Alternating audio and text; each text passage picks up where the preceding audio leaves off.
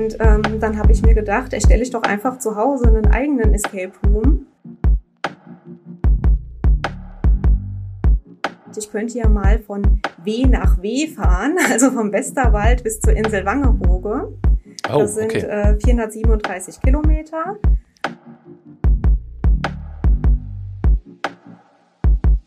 Und dann rund ein Jahr später sagte er, Frau Entrich, ich muss mich wirklich bei Ihnen bedanken, dass Sie mich damals überzeugt haben.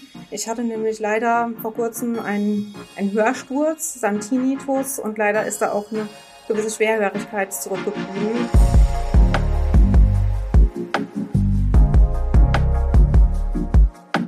Versicherungen. Jeder braucht sie.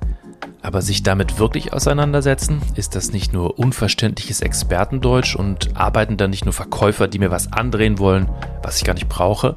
Und überhaupt, ist das nicht alles völlig langweilig? Es gibt viele Vorurteile über die Versicherungsbranche. Wir wollen damit aufräumen, mit einem Blick hinter die Kulissen, mit Gesprächen mit Mitarbeiterinnen und Mitarbeitern, die von sich und ihrer Arbeit erzählen, die ganz sicher eines nicht ist, langweilig. Dies ist Backstage Stories. Versichern ist alles nur Stromberg oder was? Ein Podcast der DBK Versicherungsgruppe. Folge 19. Frau Endrich.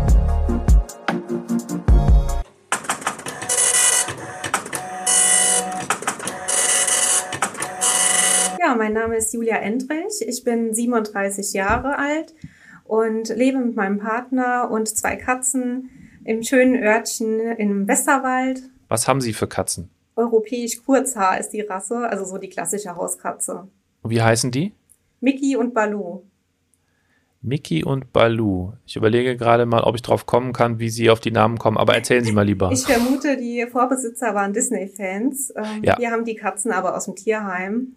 Die waren da bereits ein Jahr alt und äh, jetzt sind sie schon sechs Jahre bei uns. Die haben eine elektronische Katzenklappe und können damit rein und raus, wie sie möchten, tagsüber oder auch nachts. Ja, und äh, sich so komplett frei bewegen. Wie funktioniert denn eine elektronische Katzenklappe? Äh, die Katzen oder Tiere generell haben ja oftmals so einen Tasso-Chip unter der Haut, ähm, damit man sie wiederfinden kann, falls sie mal weglaufen oder angefahren werden, damit der Tierarzt oder die Polizei direkt herausfindet, wer die Besitzer sind. Und äh, dieser Chip korrespondiert sozusagen mit der elektronischen Katzenklappe und lässt dann auch wirklich nur diese beiden Katzen bei uns ins Haus rein. Also die kommen dann, wann sie wollen, einfach bei ihnen vorbei und dann, dann klappt wirklich dann automatisch die Tür auf. Mhm, genau. Und dann können sie durch. Ja. Gut, ehrlich richtig. gesagt sind die relativ faul und Katzen schlafen ja auch so, ich glaube, 17 Stunden am Tag. Also oh, oftmals okay. äh, befinden sie sich dann im Haus und ähm, wenn ich zum Beispiel im Homeoffice arbeite, habe ich so einen Stuhl, der neben mir steht und äh, da liegt dann meistens eine Katze drauf und ja, genießt ihr Leben, hört mir beim Telefonieren zu. Irgendwie in der Pandemiephase bin ich wieder mehr in den künstlerischen Bereich übergegangen. Also ja, generell habe ich da ein großes Interesse dran und ähm, ich weiß nicht, ob es auch bedingt durchs Homeoffice äh, der Fall war, dass ich einfach ähm, ja, die, den Spaß daran gefunden habe, Rätsel zu erstellen. Vielleicht hat der eine oder andere auch schon mal so ein Escape Room gemacht. Das sind ja ähm, ah. entweder virtuell oder auch vor Ort ähm, ja Spiele, wo das Ziel ist, Rätsel zu lösen, um von ja. Raum zu Raum äh, zu kommen. Und, Und es geht immer um Teamarbeit, ne? Ja, genau. Das ja. sind meistens Teams von ja drei bis fünf Leuten. Habe ich selbst auch schon gemacht, auch mit mhm. Kollegen zusammen. Mhm. Und äh, dann ist das Ziel, dass man innerhalb von der vorgegebenen Zeit, meistens sind 60 oder 66 Minuten, ähm, dann aus den Räumlichkeiten rauskommt, ja, und so das Spiel gewinnt. Ja. Und äh, ja, da hatte ich schon immer das Interesse, mal hinter die Kulissen zu schauen, ähm, was natürlich bei den äh, gängigen Escape Room Anbietern gar nicht möglich ist. Die wollen ja auch nicht äh, ihre Geheimnisse verraten ja. sozusagen. Ja. Und ähm, dann habe ich mir gedacht, erstelle ich doch einfach zu Hause einen eigenen Escape Room. Habe mich informiert, was es an unterschiedlichen Schlossarten gibt oder ähm, Rätselarten. Habe da was zusammengestellt, dass es möglichst abwechslungsreich ist. Und ich hatte auch schon eine erste Testgruppe, die meine Räume dann durchspielt hat, die sehr begeistert waren. Äh, die haben es allerdings nicht in 66 Minuten geschafft, sondern zwei Stunden gebraucht. Also oh. ich muss wohl die Anzahl der Rätsel noch etwas reduzieren. Ja, Und so bin ich da jetzt Spielleiterin in meinem eigenen Escape Room. Und das ist in, in Ihrem Haus oder? Mhm. Wir haben ein paar ungenutzte Räume. Ja. Und die habe ich dafür jetzt umfunktioniert. Gibt es da so eine Art, also ich habe das auch mal gemacht, das war, da war das Thema äh, drei Fragezeichen. Und da war alles dann eben in diesem Thema sozusagen äh, mhm. so daran angelehnt. Haben Sie das auch? Ähm, ja, also ich, ich habe ein Thema. Ich will jetzt nicht zu viel verraten, falls ähm, jemand ähm, den Escape Room vielleicht noch testen möchte. Ähm, aber es geht darum, dass ein Gaunerpaar hat eine Bank überfallen und hat ähm, Geld und Juwelen äh, gestohlen und hat sich dann in ähm, die Wohnung begeben, äh, die ich dann als Escape Room ausgebaut habe. Und ähm, der, äh, die Täter sind jetzt ähm, ja unterwegs, um die Polizei auf eine falsche Fährte zu locken. Und die Spielteilnehmer haben jetzt sozusagen die Information, sie haben jetzt 60 Minuten Zeit, ähm, aus dem Raum herauszukommen. Ansonsten kommen die, äh, die Täter zurück und die wollen natürlich keine Zeugen haben. Ach so, oh. Okay, also man ist quasi in, in direkter äh, körperlicher Gefahr sozusagen. Also wenn ich es nicht schaffe, dann ähm, passiert mir was Übles, ja? Ja, natürlich nicht in reeller Gefahr, aber. Ist klar, genau, aber das ja. ist sozusagen die Geschichte. Es muss ja also, so ein bisschen spannend sein und ja. der Druck dahinter sein, ähm, ja, die Rätsel zu schaffen, schnell von Raum zu Raum zu kommen und am besten noch die Beute sicherstellen. Das ist eigentlich eine super Idee, das so im, also auch dann so die, äh, das Haus selber zu nutzen. Und ähm, also wenn das jetzt Leute hören, vielleicht Kolleginnen und Kollegen, ich weiß nicht, ob Sie es auch für die Öffentlichkeit dann machen möchten, kann man sich dann bei Ihnen melden? Also im, im Freundes- und Bekanntenkreis will ich es gerne anbieten und auch ähm, ja, wenn ein der ein oder andere DWK-Kollege Interesse hat, ist er natürlich auch herzlich willkommen. Aber ich will da auf jeden Fall kein Geschäft draus machen. Also. Das wollte ich fragen, ob Sie da ein mhm. Geschäft draus machen wollen. Also könnten Sie natürlich jetzt hier ordentlich Werbung machen, eine E-Mail-Adresse angeben, eine Website und so weiter. Aber soweit reicht es dann doch nicht. Es bleibt ein Hobby. Genau. Ähm, ich hatte ja erwähnt, dass ich im Westerwald auch immer viel ja, Fahrrad gefahren bin in der Vergangenheit. Und ähm, 2019, also vor der Pandemie, ähm, hat es sich ergeben, dass ich ja Urlaub hatte, aber mein Partner spontan keinen Urlaub bekommen hat. Und ich mir dann überlegt habe, hm, wenn ich jetzt zwei Wochen nur zu Hause sitze, dann macht man doch wieder alles andere, sämtliche Verpflichtungen, aber ärgert sich nachher, dass der Urlaub rum ist und man nichts wirklich erlebt hat. Mhm. Und dann habe ich ja innerhalb von ein paar Tagen mir überlegt, ähm, ich könnte ja einfach mal eine längere Fahrradtour machen, weil ähm, im, rund um den Westerwald so 30 Kilometer waren eigentlich nie ein Problem für mich. Und ähm, habe dann gedacht, ich könnte ja mal von W nach W fahren, also vom Westerwald bis zur Insel Wangerooge. Oh, das sind okay. äh, 437 Kilometer.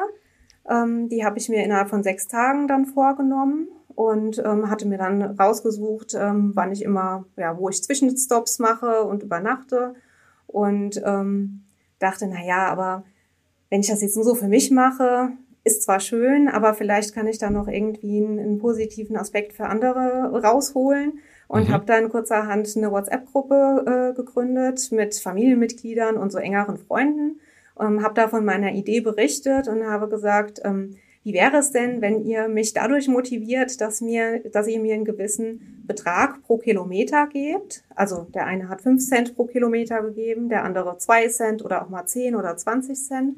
Mhm. Und ähm, wenn ich die Strecke schaffe, dann werde ich den Betrag spenden. Und ah, ja, okay. da habe ich viel Zuspruch ähm, bekommen. Ähm, da ist auch dann im Endeffekt auch eine Summe von äh, knapp 800 Euro zusammengekommen, die ich dann selbst nochmal aufgestockt habe. Und dann konnte ich an ein ansässiges Hospiz im Westerwald, Hospiz St. Thomas, äh, eine Summe von 1000 Euro spenden und war darüber natürlich auch mega stolz. Super. Weil, ja, ich hatte einen schönen Urlaub, eine, einen, ja, einen anstrengenden, aber auch spannenden Weg nach Wangerooge. Ähm, und es hatte, hatten noch andere was davon. Das stimmt. Super Idee. Haben Sie eine persönliche Beziehung zu dem Hospiz? Nee, das habe ich nicht. Ich habe einfach äh, mich umgehört, ähm, was es äh, bei mir in der Nähe vom Wohnort für Einrichtungen gibt und bin dann darauf gestoßen. Und ähm, die Leiterin des Hospizes hat mir auch gesagt, ähm, dass ähm, mit dieser Spendensumme eine, ja, so eine Duft- oder Aromatherapie ähm, gemacht werden soll. Ähm, das ist wohl so ein, ja, eine Möglichkeit eines Verfahrens, um Schmerzen zu lindern, beziehungsweise den, den Personen einfach in ihren letzten Tagen nochmal vertraute Düfte zur Verfügung zu stellen, die sie vielleicht aus ihrer, aus ihrer Jugend oder aus einer anderen schönen Zeit ihres Lebens noch kennen. Und das fand ich irgendwie eine schöne Idee.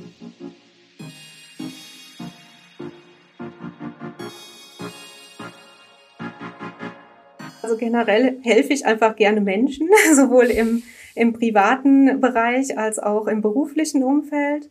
Und ähm, ja, habe dadurch auch äh, sehr viel Spaß an meiner beruflichen Tätigkeit, weil ich da eigentlich jeden Tag die Möglichkeit habe, Menschen zu helfen. Zwar nicht in Form von einem Arzt oder einem, einem Pfleger oder ähnliches, aber ich finde, es, ähm, es ist auch eine schöne Aufgabe, Menschen, die vielleicht jetzt Erkrankungen haben und durch die Krankheit sehr belastet sind, zumindest die Sorge abnehmen zu können von der finanziellen Belastung. Mhm. Dass ich ihnen einfach erkläre, wie wie Versicherung funktioniert, was in ihrem Versicherungsschutz enthalten ist und einfach so ein bisschen die Sorge von dem ganzen Prozedere nehme, wenn jetzt ein Krankenhausaufenthalt ansteht, was muss alles ähm, beachtet werden. Und ähm, ja, das gibt mir persönlich auch sehr viel, den, den Mitgliedern einfach weiterhelfen zu können und durch meinen Rat auch dazu beizutragen, dass sie sich zumindest über die finanziellen Angelegenheiten dann keine Gedanken mehr machen müssen. Jetzt müssen wir noch mal ein bisschen erklären, in welcher Abteilung arbeiten Sie? Mhm. Also ich arbeite jetzt seit 14 Jahren im Service Center für die Kranken- und Pflegeversicherung Leistung mhm. hier in der Hauptverwaltung in Koblenz. Genau, also mein Tagesgeschäft sind Leistungsfragen zur Kranken- und Pflegeversicherung, aber auch ja Rückfragen zu Leistungsabrechnungen oder Reklamationen unserer Mitglieder. Genau, da helfe ich dann gerne weiter. Und äh, in welcher Form, wie sieht diese Hilfe konkret aus? Also wie, wie funktioniert das? Mhm. Also die Mitglieder ähm, rufen uns ja an, wenn sie ein Anliegen haben und ähm, schildern mir dann dieses und ich ähm, überlege eben, wie ich ähm, ja dem Mitglied weiterhelfen kann, vielleicht auch mal hilfreiche Tipps über den Tellerrand geben kann. Ähm, wir Service Center Mitarbeiter, wir haben ja auch eigens ähm, ja überlegt, wie wie wollen wir unseren Service gestalten und ähm, sind dann ähm, zu unseren Service Grundsätzen gekommen, Service mit Herz und Verstand. Und ich finde, das beschreibt ganz gut meine Arbeit. Also es, es fließt viel Empathie ein, Einfühlungsvermögen, fachliche Fach, Fachlichkeit. Mhm. Genau. Also Sie haben, verstehe ich Sie richtig, Sie haben am Anfang, das klingt jetzt ein bisschen blöd, aber Sie haben jetzt quasi so gebrainstormt, nach was für Prinzipien Sie das angehen wollen, kann man das so sagen? Mhm. Also das ähm, liegt schon ein paar Jahre zurück. Äh, ich persönlich war nicht bei diesem Workshop dabei, ja. aber Kollegen aus dem Service Center genau, haben sich zusammengesetzt, haben überlegt, was verstehen wir unter gutem Service und ähm, haben dann diese Servicegrundsätze ja zusammengestellt.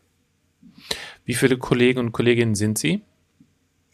Äh, wir sind deutschlandweit verteilt. Mhm. Ähm, wir sind ungefähr, also wir haben auch noch einen äh, allgemeinen Bereich, wo die Kollegen Auskünfte geben zur ähm, ja, Riester-Versicherung, Lebensversicherung, Hausrat, Wohngebäude, also alles, was nicht mit Kranken- und Pflegeversicherung zu tun hat sozusagen.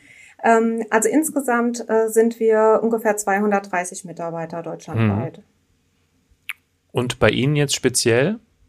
Hier in Koblenz, in meinem ja. Bereich, ähm, sind wir äh, 20, 20 Mitarbeiter circa, ja. Okay. Die sich um Kranken- und Pflegeversicherung kümmern. Genau. Wie sind Sie denn überhaupt bei der DBK gelandet, frage ich mal. Hm. Ähm, ja, also ich habe meine Ausbildung damals noch bei einem anderen Unter Versicherungsunternehmen gemacht, äh, bei der Signal Iduna Gruppe. Und ähm, nach der Ausbildung wäre dann eine Übernahme möglich gewesen in einem der anderen Standorte. Der, das war Dortmund oder Hamburg. Und ähm, im engeren Bekanntenkreis hatte ich einen DBK-Versicherten, einen Beamten, der äh, ja sehr zufrieden mit der DBK war und hat gesagt, ähm, Julia, warum bewirbst du nicht einfach nicht dich einfach mal bei der DBK? Also mhm.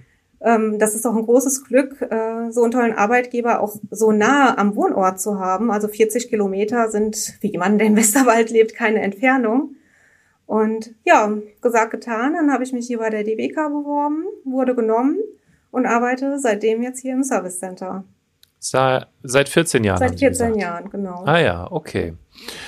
Und jetzt das ist so die klassische Frage, die auch immer mit Ihren Kolleginnen und Kollegen kommt. Erzählen Sie uns doch mal so, also um so ein bisschen zu verstehen, wie Ihre Arbeit aussieht und Ihr Arbeitsalltag ist immer am, am tollsten, wenn Sie uns ein bisschen äh, teilhaben lassen an so Momenten, an die Sie sich vielleicht noch erinnern. Ja, wie fange ich da an? Also ein, ähm, ich habe ein Telefonat angenommen und der Kunde sagte direkt, ach, die Frau Endrich. Und ich so, ja, ähm, wie kann ich helfen? Erstmal so leicht irritiert. Und er sagte, ähm, ja, ich kann, ich kann Ihnen helfen, beziehungsweise ich kann Ihnen danken. Ähm, Sie werden sich vielleicht nicht mehr dran erinnern, aber wir haben vor circa einem Jahr miteinander telefoniert. Und ja, ganz ehrlich, bei der Anzahl der Telefonate weiß man das dann tatsächlich nicht mehr. Ja. Ähm, aber er hat äh, mir geschildert, dass er sich eben sehr gut aufgehoben gefühlt hat, durch mich oder die DBK insbesondere ähm, weil wir vor ungefähr einem Jahr darüber gesprochen haben, dass er einen Zusatztarif hat, den er ja überlegt hat zu kündigen, weil er da nicht so die, ja, die Gegenleistung gesehen hat, gesagt hat, er hat ihn ja bisher kaum genutzt. Und ähm, weil ich von diesem Zusatztarif auch sehr überzeugt bin, habe ich ihm da auch Beispiele genannt, ähm, wo der Tarif ähm, ja nochmal Differenzkosten ausgleichen kann. Und unter anderem ähm, war da auch ein Beispiel, dass zum Beispiel bei Hörgeräten dieser Tarif nochmal sehr leistungsstark ist. Ich wollte gerade sagen, was für ein Tarif ist, war das denn konkret? Ähm, Beihilfe-Ergänzungstarif. Also mhm. da haben wir unterschiedliche Varianten. In dem Fall war das der Tarif BE. Und ähm, der Kunde sagte dann so, der war um die 40 Jahre, ähm, ja, aber ganz ehrlich, Hörgeräte, das ist doch noch so weit weg für mich. Ich bin nur erst 40 Jahre. Mhm. Und ähm, na gut, ich habe ihm dann noch die anderen tariflichen Inhalte ähm, genannt und wir sind dann so auseinandergegangen ähm, dass er gesagt hat, ja, ich überlege es mir nochmal. Und dann habe ich, wie gesagt, längere Zeit nichts von ihm gehört. Und dann rund ein Jahr später sagte er, Frau Entrich, ich muss mich wirklich bei Ihnen bedanken, dass Sie mich damals überzeugt haben. Ich hatte nämlich leider vor kurzem einen, einen Hörsturz, Santinitus, und leider ist da auch eine gewisse Schwerhörigkeit zurückgeblieben, so dass hm. ich jetzt doch auf Hörgeräte angewiesen bin. Und ähm, gut, dass ich den Tarif nicht gekündigt habe, dass ich auf sie gehört habe. Ähm, ja, das war dann natürlich auch ein großes Lob an mich und ähm, hat mich einfach gefreut, dass ich ihn da überzeugen konnte und er letztendlich dann auch ja den positiven Aspekt äh, gesehen hat. Was haben Sie denn gesagt? Weil ich finde dieses Argument, äh, ich kann das total nachvollziehen, zu sagen so, naja, das ist ja alles noch in weiter Ferne und vielleicht trifft's ja, ich habe ja bestimmt auch Glück und es trifft mich gar nicht. Ähm, wie haben Sie ihn denn überzeugt? Also was, was sind denn die Punkte, die Sie dann ins Feld führen? Mhm. Also ich habe natürlich auch jetzt über die Jahre ähm, eine gewisse Erfahrung gesammelt und wie oft haben schon Leute gesagt, ich brauche den Tarif nicht und es ist ja auch wirklich so, die beste Versicherung ist die, die man nicht braucht, die man, äh, wenn man glücklicherweise gesund ist, nicht in Anspruch nehmen muss und dann vielleicht lieber bei den Volltarifen eine Beitragsrückerstattung äh, einmal im Jahr ausgezahlt bekommt. Aber ich habe ihm dann schon erklärt, ähm, dass ähm, ja, es immer wieder äh, dazu kommen kann, dass äh, bestimmte Erkrankungen auftreten, die man nicht vorhersehen kann. Und ähm, habe ihm natürlich auch noch andere Beispiele genannt. Also der Tarif ist sehr umfangreich.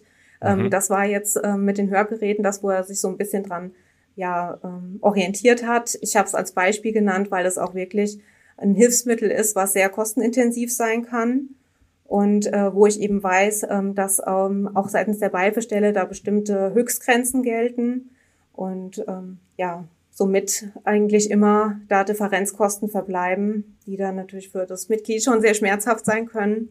Und äh, in dem Fall hatte er, glaube ich, sogar noch mal knapp 2000 Euro über diesen Tarif bekommen. Also ja, hat er sich sogar, aber finde ich ja nicht, dass er sich wirklich bedankt hat, explizit und dann auch mit Namen und so weiter, ist ja schon. Ja, ich glaube, es war ein Zufall, dass er eben halt wieder bei, bei mir rauskam. Ja. Und ähm, einige Mitglieder notieren sich ja auch tatsächlich den Namen. Also wenn sie eine Leistungsauskunft bekommen haben, ähm, schreiben sie sich auf den Namen auf, um mhm. bei eventuellen Rückfragen äh, dann einfach nochmal drauf Bezug nehmen zu können. Von daher ist das nicht ja, ganz unüblich. Ist ja eine schöne Bestätigung dann ja. für die eigene Arbeit. Sie haben noch erzählt von einem, also Sie haben noch angekündigt, es gibt noch einen zweiten Fall. Mhm. Der liegt noch gar nicht so lange zurück, ist äh, leider eher eine traurige Geschichte. Ähm, das war ein Kunde, mit dem hatte ich zuletzt äh, oder zuerst im September letzten Jahres Kontakt. Ähm, es war so ein Mischfall Kranken- und Pflegeversicherung. Ähm, seine Frau war pflegebedürftig und er hatte sich schon wirklich ja viele Jahre aufopferungsvoll um sie gekümmert, hat auch immer so ein bisschen nebenbei fallen lassen, dass, ähm, dass er sich in der Pflege sozusagen komplett äh, einbringt, keine, keine Hobbys mehr hat, keine Freizeit mehr hat. Und was ich eben auch so toll fand, dass er immer gesagt hat, ja, aber wir haben gesagt, in guten und in schlechten Zeiten. Und deshalb bin ich jetzt natürlich auch für meine Frau da. Und ähm, da wir für die Pflegeversicherungstelefonie einen etwas begrenzteren Telefon, äh, Personenkreis haben, also ähm, drei Standorte, die sich darum kümmern, kam er auch durch Zufall etwas häufiger bei mir raus. Und es waren auch immer etwas längere Gespräche, weil er viel ja, Erklärungsbedarf hatte. Und ich habe ihn dann so ein bisschen die, die Monate äh, begleitet. Ähm, die Frau äh, wurde leider ja immer kränker und ähm, musste mehrfach ins Krankenhaus. Diesbezüglich gab es dann auch immer Leistungsfragen, die ich mit ihm besprochen habe.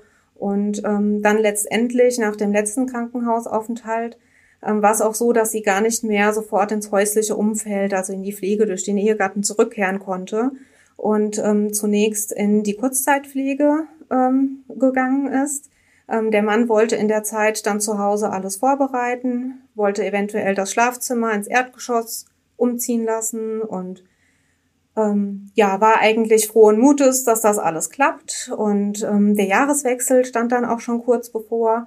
Und ich gedanklich habe auch gedacht, ähm, das ist so der übliche Gang, Klinikaufenthalt, dann ist vielleicht nicht sofort die Rückkehr ins häusliche Umfeld möglich, deshalb übergangsweise eine Kurzzeitpflege, aber dann auf lange Sicht, wenn man es zu Hause bewältigen kann, die Pflege dann zu Hause. Und ähm, ja, der Jahreswechsel, warum? Ähm, in der ersten Woche hatte ich ihn dann wieder am Telefon und habe äh, fast so ein bisschen überschwänglich ähm, gefragt, ähm, wie es geht, wie es ihm und seiner Frau geht, ob sie bald nach Hause kann. Und ähm, ja, da hat er dann mit gebrochener Stimme gesagt, dass sie leider am 24. Dezember, also an Heiligabend, verstorben ist. Und in dem Moment hatte ich auch wirklich Gänsehaut, weil ich dachte, ich sitze an Weihnachten mit meiner Familie zusammen, bin glücklich und er erleidet in dem Moment den schwersten Verlust, den man eigentlich haben kann. Und ähm, ja, also da musste ich wirklich auch mal schlucken. Das ist ähm, in dem Moment wirklich kein, kein Tagesgeschäft mehr, äh, Fragen von Mitgliedern zu beantworten, sondern ich hatte ihn auch wirklich persönlich so ein bisschen ins Herz geschlossen, dadurch, dass wir häufiger Kontakt hatten. Und es hat mir einfach, ja, unendlich leid getan. Und ja, der Tag, also da, als ich da dann den Computer am Ende des Tages ausgeschaltet habe, da musste ich dann tatsächlich in der Freizeit auch noch ein bisschen drüber nachdenken. Mhm. Weil ich dachte, wie das manchmal so geht. In dem Moment, wo ich glücklich bin, erleidet jemand anderes, den ich, den ich auch mag, äh, so einen Schicksalsschlag. Das hat mir einfach persönlich sehr leid getan.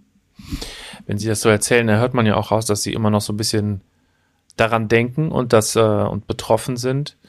Ähm, wie schaffen Sie das oder wie machen Sie das? Weil Sie haben ja, Sie sind das seit 14 Jahren. Ähm, Sie haben ja sehr viel Kundenkontakt, viele mhm. Menschen. Wie, ich frage mich jetzt wirklich, wie schaffen Sie das da noch so offen für zu sein und ähm, das nicht nur die, ja, die Anrufer nur als Anrufer zu sehen oder so? Wie, wie gelingt Ihnen das? Hm ich mag einfach Menschen und ich sehe jeden Menschen als das, was er ist. Und klar, die Themen, die sind oftmals dieselben, aber jeder Mensch ist ja auch wieder anders. Und ähm, sowohl von der Seite, mit welcher Stimmung er gerade anruft, ähm, ob er sehr traurig ist oder überschwänglich, ähm, ist natürlich auch toll, wenn jetzt zum Beispiel eine Kinderwunschbehandlung funktioniert hat und die Mutter meldet sich und sagt, ach, es hat geklappt, ich bin schwanger, was muss ich jetzt beachten, was wird erstattet?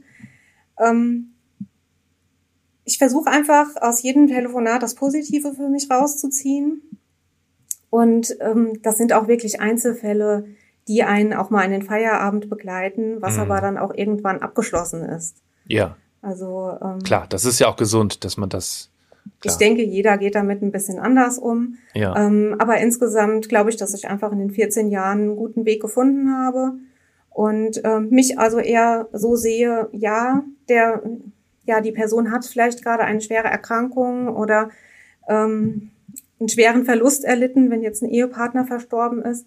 Aber ich kann meinen Teil zumindest in der Form beitragen, dass ich dann ähm, versuche, die ja, Formalien, so gut es wie, äh, geht, äh, gemeinsam mit dem Mitglied ähm, ja, zu bewältigen, dass ich dann zumindest diesen Teil den, den Menschen abnehmen kann, diese Sorge. Weil das ist ja oft die Angst vor dem Unbekannten. Also ähm, wer beschäftigt sich jeden Tag mit dem Thema Pflegeversicherung oder beispielsweise Kurzzeitpflege? Das ist ja mhm. ganz klar, wenn man das zum ersten Mal hört, dass man erstmal irritiert ist und gar nicht weiß, wo fange ich jetzt an, was, wo muss ich irgendwie Anträge stellen, Formulare ausfüllen, wie funktioniert das alles? Ja. Und da sehe ich mich in, ja, in der Rolle de, des Helfers und ähm, versuche damit einfach den Leuten zumindest eine gewisse ja, Angst zu nehmen, ähm, und sie da einfach dabei zu unterstützen, ähm, die Sachverhalte so gut es geht für sie zu bewältigen.